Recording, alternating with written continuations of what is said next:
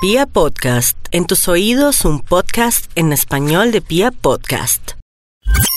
Pia Podcast, en tus oídos un podcast en español de Pia Podcast. Amigos y amigas, ¿qué tal? Esto es Árbitro y Juez, el podcast futbolero para los oyentes de piapodcast.com en el episodio número 5. Soy Michael el Turco Puertas y hoy vamos a hacer una remembranza, si se quiere, aprovechando el momento que vive el fútbol colombiano con la presencia del Atlético Junior en la final de la Copa Suramericana. Y vamos precisamente a recordar los pasajes más importantes o los momentos más importantes de los equipos colombianos en esta competición. Competición que arrancó en el año 2002, que es la fusión entre las copas Merconorte y Mercosur, que se disputaban entre los años 97, 98, 99, 2000 hasta el 2001. Y que para fusionar todo eso en un solo torneo, se inventaron en Conmebol la Copa Suramericana. Hoy vamos a recordar esos pasajes que han hecho grande el fútbol colombiano en la otra mitad de la gloria.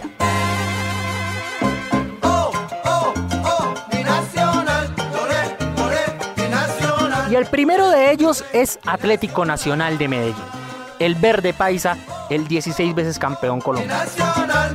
Atlético Nacional llega a la primera final de la Copa Suramericana en toda la historia, en el año 2002.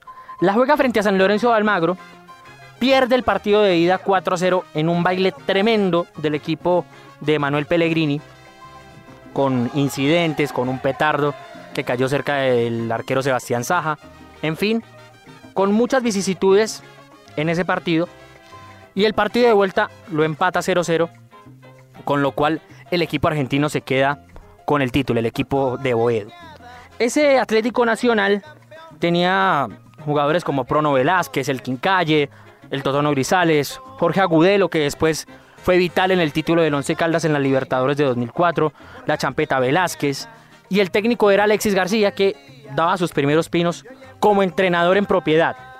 La semifinal se la gana Nacional de Uruguay en ese entonces y ahí accede a la final. La otra participación histórica del Atlético Nacional en la Suramericana es la del año 2016. Jugaba la, final contra Chapecoense y todos recordamos tristemente lo que sucedió con, con Chapecoense.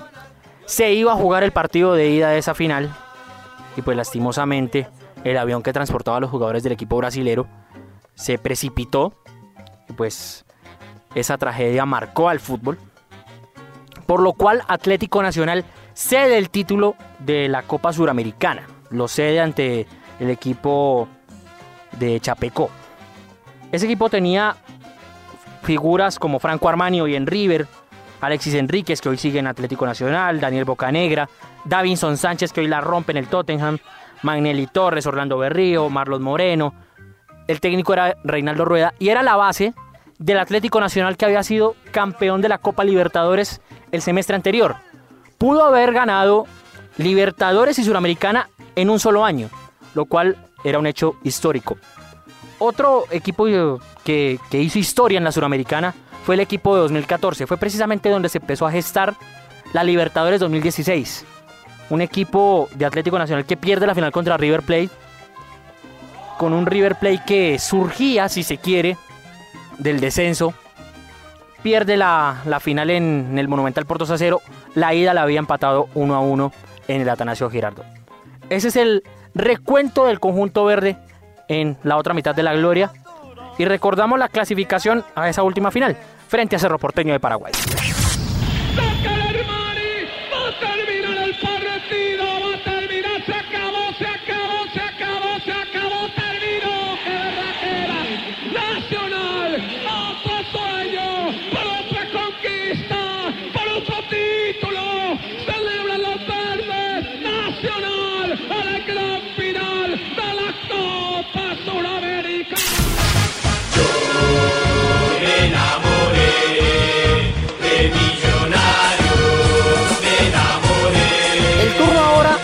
Es para Millonarios Fútbol Club, el Ballet Azul, el 15 veces campeón colombiano y uno de los clubes más representativos de la capital de la República. Millonarios tiene dos campañas memorables en Copa Suramericana, con un factor en común. Son dos equipos que prácticamente se rearman a la carrera. porque vienen de procesos que no empezaron muy bien y que a mitad del camino se tuvieron que, que rearmar. El primero es en el año 2007. Un equipo que venía muy diezmado en el campeonato colombiano y con muchos temores. Con muchos temores porque enfrentaba a Atlético Nacional cuando cambia el técnico. Estaba el uruguayo Martín Lazarte y en esa semana, antes del partido contra Nacional, asume Mario Vanemerac, un ídolo total de la historia de Millonarios. Contribuyó enormemente a los títulos del 87 y del 88 para la escuadra embajadora. Ese Millonarios empieza a hacer un camino, digamos que a trompicones, pero que daba resultados. Eliminó a Juan Aurich, eliminó al mismo Atlético Nacional, pero el golpe de autoridad lo da en Brasil. Elimina a Sao Paulo, a un gran Sao Paulo, que era como los vestigios del campeón 2005, 2006, y que hasta ahora empezaba a rearmarse después de esa fase de éxito del equipo Sao Paulino. Esa noche Eduardo Blandón se agranda en los penales. Eduardo Blandón, que entre otras cosas era un arquero muy joven, un arquero de no mucha talla, pero que siempre esperaba su oportunidad, teniendo en cuenta que el titular era José Fernando Cuadrado, hoy arquero del Once Caldas de Manizales. El caso es que Millonarios avanza y se enfrenta a un América de México que era fantástico, encabezado por el gran Salvador Cabañas, que era un tremendo delantero, pero que tenía buenos elementos, como por ejemplo el Pochinzúa. Tenía Memo en el arco. Tenía buenos jugadores ese equipo mexicano. La ida la pierde Millonarios 3 a 2 en el Campín en un partidazo, en una locura de partido. Y la vuelta la gana América de México 2 a 0 en el Azteca. Aparte de Blandón y de Cuadrado, que fueron grandes figuras en ese, en ese torneo, de hecho Millonarios basó en sus arqueros gran parte de su trasegar en la Suramericana 2007, tenía figuras como Gerardo Bedoya, Ricardo Siciliano, que cerca del retiro termina siendo goleador de esa copa. Y pues ese equipo terminó siendo de grata recordación para la afición azul. El otro antecedente es de la Suramericana 2012. Un 2012 que fue mágico para Millonarios. Porque no solo ligó esa semifinal de Copa Suramericana, sino que ligó el título local después de mucho tiempo sin ser campeón. No era campeón desde el año 88 en el fútbol colombiano. Y ese 2012-2 termina coronando su estrella número 14. Era un equipo que no tenía gran despliegue futbolístico, pero sí mucho derroche de ganas, de actitud. Era un equipo que se plantaba bien y que a su manera sacaba buenos resultados. Era de figuras como Nelson Ramos, como Luis Delgado también, que se agranda en la final frente al Medellín en el campeonato local, Román Torres, que era un capo en defensa, Mayer Candelo, que era el genio, el creativo de ese equipo azul, y Guasón Rentería, que era el referente de ataque de aquel equipo dirigido por Hernán Torres Oliveros. Se enfrentan en la semifinal a Tigre de Argentina. En la ida, en victoria, en Argentina, empatan 0 a 0 y en la vuelta uno por uno en el Campín. Millonarios queda fuera por gol de visitante. Recuerda incluso que el gol de Tigre lo marca Santiago Echeverría, que hoy tiene un lío bastante importante con la división mayor del fútbol colombiano por un tema de dopaje. Pero eso es otra historia. Ese, ese equipo de Millonarios logra la clasificación a semifinal casi que in extremis frente a Gremio de Porto Alegre. Había perdido en Porto Alegre, tenía que remontar aquí en el Campín, había empezado perdiendo en el Campín y pues en el último minuto se sanciona un penal a favor del equipo albiazul que lo termina clasificando. Vamos a recordar ese gol de Watson Rentería que terminó llevando a Millonarios a la semifinal de Suramericana en el 2012. Watson, Watson, Watson, gol, gol.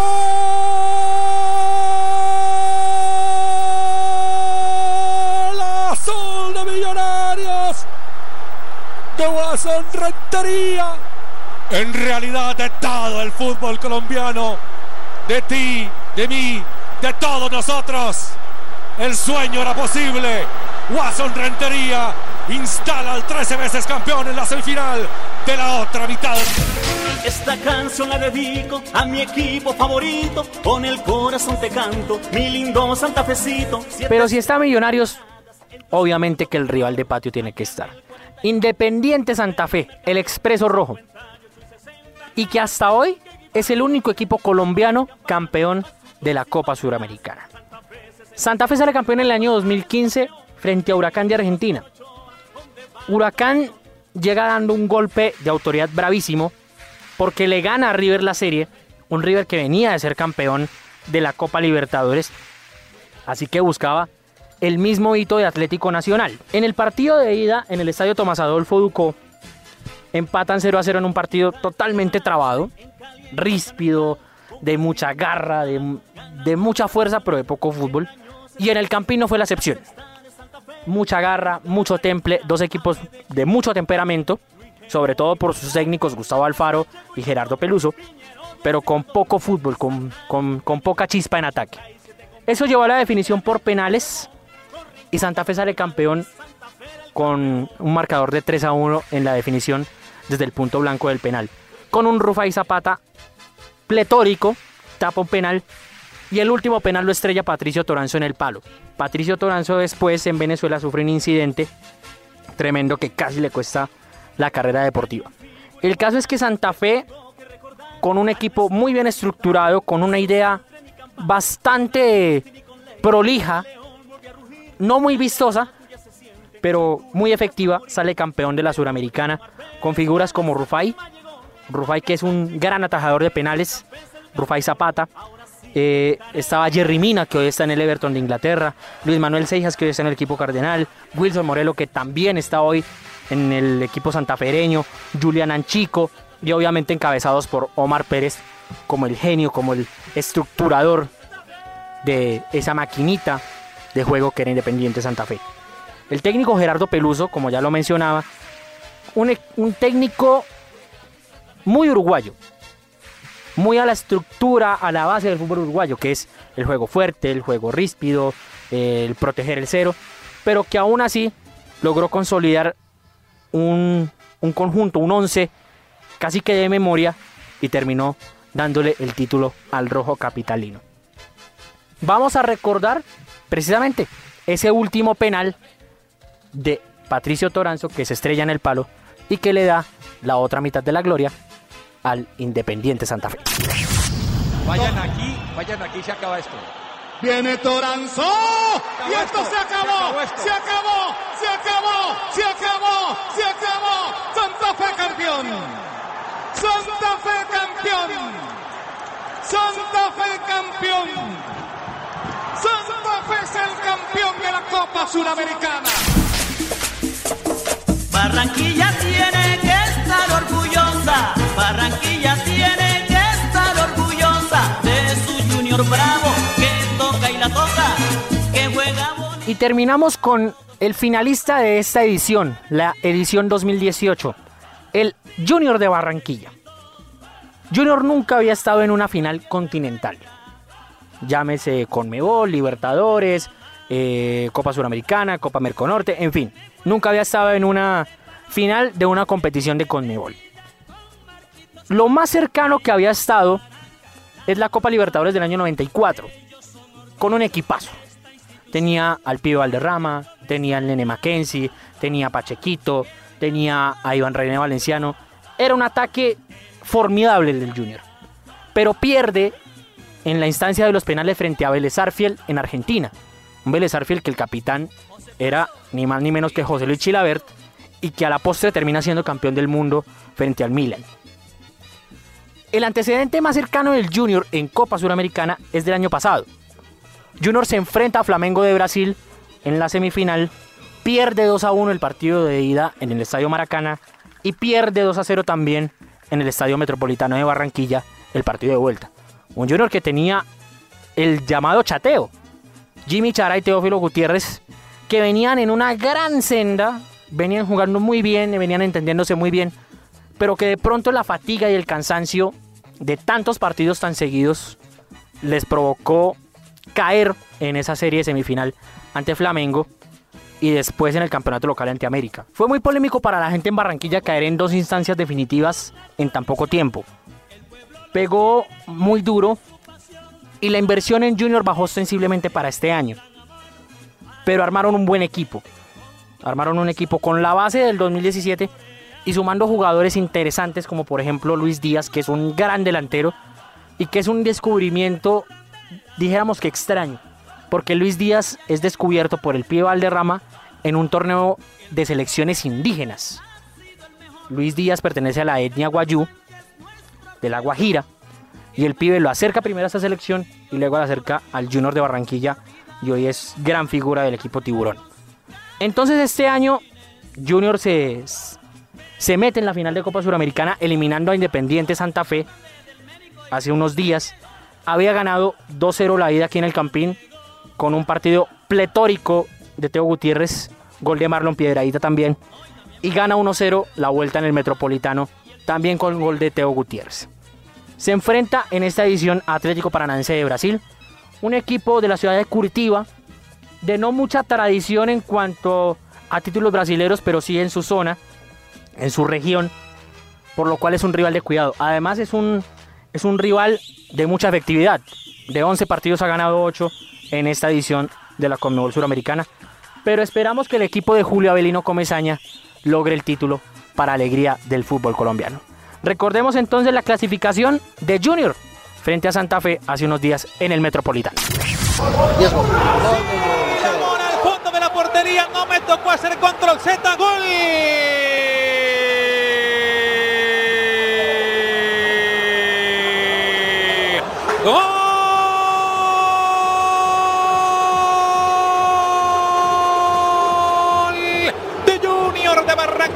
Pero ¿quién más sino el Teófilo Gutiérrez, el Capi, te avaló el mar hermano y Junior que tiene uno, cero Independiente Santa Fe. Y bien amigos, llegamos al final de este podcast que hoy hacía referencia a las grandes participaciones de los clubes colombianos en Copa Suramericana. Se me escapan algunas, como por ejemplo la del Tolima enfrentando Independiente de Avellaneda, la del Atlético Huila hace unos 4 años, 5 años, que fue histórica también para el equipo Pita. Pero estas cuatro instituciones han marcado la parada en cuanto a los referentes del fútbol nacional en la segunda competición más importante de la Conmebol. Yo me despido, soy Michael el Turco Puertas, arroba un mequetrefe más en Twitter. Síganme, compartan este podcast, hablemos de fútbol, compartan ideas, en fin, todo para que árbitro y juez siga creciendo en esto que se llama PIA Podcast. Un abrazo a todos, buen viento, buena mar y buen camino. Chao, chao.